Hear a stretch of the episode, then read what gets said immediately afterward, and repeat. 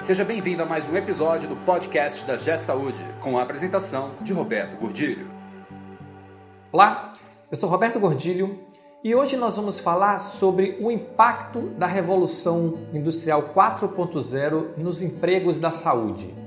Quais são as profissões que serão mais afetadas, quais são as profissões que serão menos afetadas, como isso vai afetar no futuro próximo a sua vida.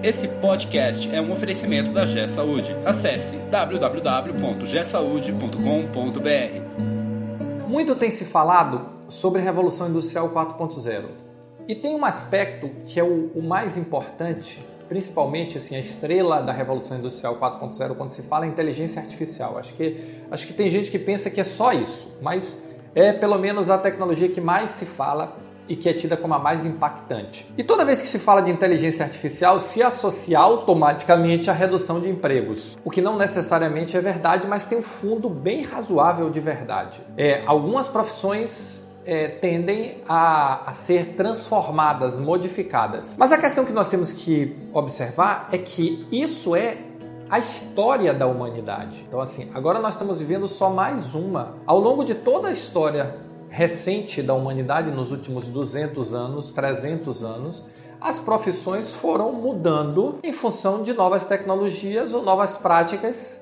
que foram surgindo. Então, até aí nós não temos nenhuma novidade. Qual é a novidade? A novidade é que agora isso está acontecendo de forma mais rápida e que pela primeira vez na história econômica recente, aí vamos até trazer para de 1760, a primeira revolução industrial, ali 1750, 40 para cá, é a primeira vez que profissões de alto valor agregado serão impactadas. E aí começa o nosso problema. Por quê? Até então, toda mudança tecnológica que houve, ou pelo menos quase toda, ela afetou profissões de menor valor agregado. E essas profissões de menor valor agregado, elas iam simplesmente se extinguindo, se transformando e a classe média, a classe alta aí, entendendo classe média, classe alta como as profissões de maior valor agregado, não renda, mas os profissionais liberais, os profissionais de maior valor, eles não foram tão afetados, excetuando-se aí os artesãos na primeira revolução industrial, quando houve uma transformação completa. Mas esse é outro capítulo. De lá para cá, a tecnologia afetou profissões de mais baixo valor agregado. E o que é que nós temos agora? Nós temos agora uma mudança completa nesse cenário. Por quê? Porque as profissões agora que vão ser afetadas não tem mais a ver com agregação de valor e conhecimento ou não.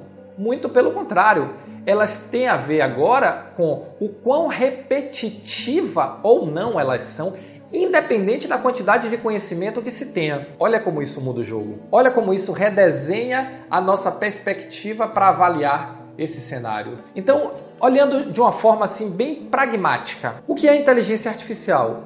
É eu consigo treinar entre aspas, um determinado robô de software para reconhecer padrões. Falando de uma forma bem grosseira, mas para ser o mais didático possível. Então, toda profissão que é baseada em reconhecimento de padrões tende a ser fortemente impactada e eventualmente até reinventada nesse processo. E vamos dar um exemplo de, ah, mas Roberto, qual é o exemplo? Vamos dar um exemplo de, de profissão que vai ser impactada e que é uma profissão de alto valor agregado.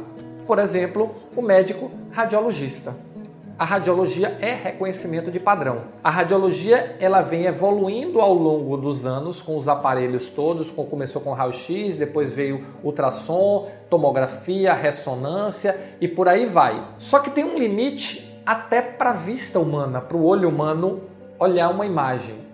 Pensa só, o computador ele não tem limite. Eu posso descer a nível de pixel e identificar a nível de pixel. Primeiro aspecto. Segundo aspecto, ele não tem limite para o conhecimento. Então eu posso pegar simplesmente milhões de casos que têm aquela característica, cada um com sua particularidade, e treiná-lo para encontrar este padrão e ele vai achar naqueles milhões de casos um padrão e quando ele identificar esse padrão, ele vai reconhecer e vai dizer: aqui nós temos um padrão XPTO qualquer.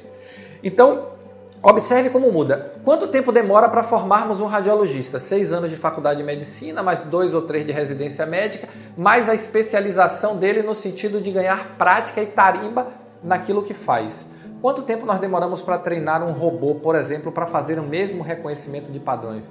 Talvez um ano, dois, três, cinco. Tudo bem, mas eu faço isso uma única vez e eu consigo prestar serviço para o mundo inteiro. Olha como muda o jogo. Uma outra questão que vai ser fortemente impactada, os advogados. O que é o advogado hoje? Ele pega, tem uma demanda, vamos pensar nas demandas rotineiras. Ele tem uma demanda, prepara uma, uma, uma peça que em geral é uma peça muito semelhante, manda para o juiz e volta. Essas peças vão ser todas, nos Estados Unidos elas já são todas preparadas eletronicamente. Você entra, descreve sua demanda e um determinado robô já prepara tudo, já manda o processo no, no fórum eletrônico, já tem assinatura digital, já manda tudo assinado digitalmente e o robô começa a monitorar o despacho do juiz, aí ele lê e interpreta aquilo, uma outra área que é Revolução 4.0 também, inteligência artificial, processamento de texto, processamento de linguagem natural, todas essas áreas estão interligadas. Ele estabelece padrões a partir daquilo ali e ele mesmo escreve a demanda. Uma outra área, jornalista. Hoje, muitos jornais pelo mundo, grande parte das matérias já são escritas por robôs de software. O que é básico, o que é corriqueiro, o que é do dia a dia, já é gerado por software. Então, o jornalista também vai ser fortemente impactado. E vamos voltar para as profissões de saúde. O próprio médico vai ser muito fortemente impactado.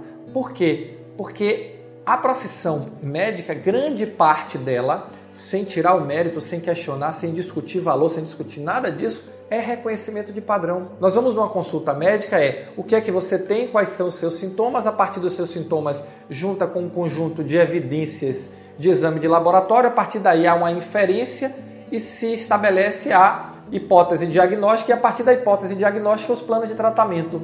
Isso também pode ser automatizado com inteligência artificial. Isso já está sendo feito na Inglaterra, isso já está sendo feito nos Estados Unidos, isso já está sendo feito na China. Então a tendência é que cada vez mais isso chegue para a gente como um serviço independente do médico. Ah, o médico vai acabar? Jamais. A medicina não vai acabar e o médico não vai acabar. Como o advogado também não vai acabar, como o jornalista também não vai acabar. Mas essas profissões elas precisam, elas precisarão ser repensadas, reinventadas. E quais são as profissões que serão menos impactadas? A tendência é que as profissões que envolvem diretamente o cuidado, a enfermagem, por exemplo, tende a ser menos impactada. A fisioterapia tende a ser menos impactada. Por quê? Porque é o cuidado da pessoa com a pessoa. Então essas profissões tendem a ser menos impactadas. Mas essa questão da revolução 4.0, ela vai impactar a todos nós, porque a forma de pensar as profissões vai ser diferente. Umas numa escala maior, umas numa escala menor.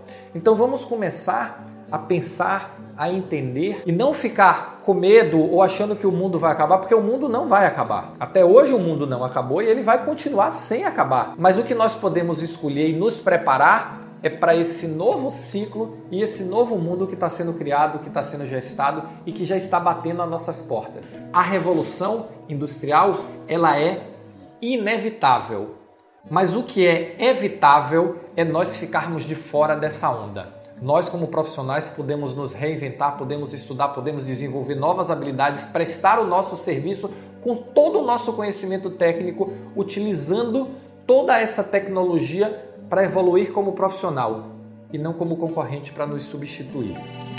Você ouviu mais um episódio do podcast da G Saúde com a apresentação de Roberto Godilho.